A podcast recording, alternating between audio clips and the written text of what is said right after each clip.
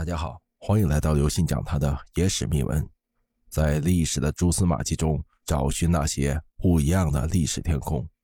唐高宗的爱情简介：唐高宗李治为什么会喜欢武媚娘？武则天十四岁入宫，成为唐太宗李世民的才人，但唐太宗对武则天的锋芒毕露并不赏识，他更爱慕的是像长孙皇后这样恪守妇道、温柔敦厚的女人。而作为太子的李治，血统中不乏胡人的因子，马背上的民族们从来就不歧视妇女。武则天的祖籍山西文水，晋阳女人一向以声色俱厉、性格凶悍而闻名于世。归纳起来，李治喜欢武则天的理由可能有下面三个：第一，武则天性格泼辣，有棱有角，敢作敢为，深受李治赏识。有一天，太宗带着太子李治及嫔妃一群观赏一匹无人可驯服的烈马。武则天当着皇上的面自告奋勇说：“妾能制之，然需三物：一铁鞭，二铁锤，三匕首。铁鞭打之不服，则以锤击其手；又不服，则以匕首断其喉。”当时皇上和众宫女都很震惊啊，只有太子李治对武媚娘赞赏不已。武则天在太宗身边十二年，一直深受冷遇，但却与太子李治暗送秋波。第二点。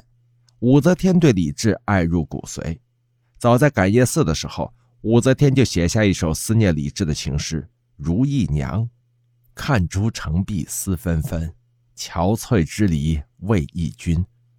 不信笔来长下泪，开箱验取石榴裙。”李治来到感业寺，看着这首诗，这武士气，上也气。公元六百五十二年秋，武则天在感业寺生下了李治的孩子，就是后来的太子李弘。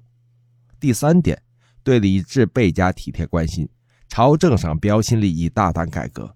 武则天三十岁再次入宫后，对李治倍加体贴关心，对周围的人又很恭顺尊敬，而且巧慧多权术，令李治称其圣于上。此后。武则天辅助多病的李治广开言路，广招贤才，标新立异，大胆改革，使大唐事业日趋壮大昌盛。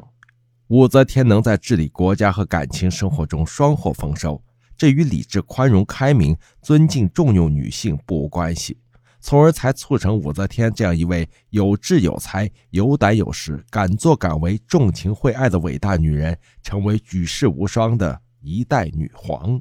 各位听众朋友。本次节目呢，就跟大家分享到这里。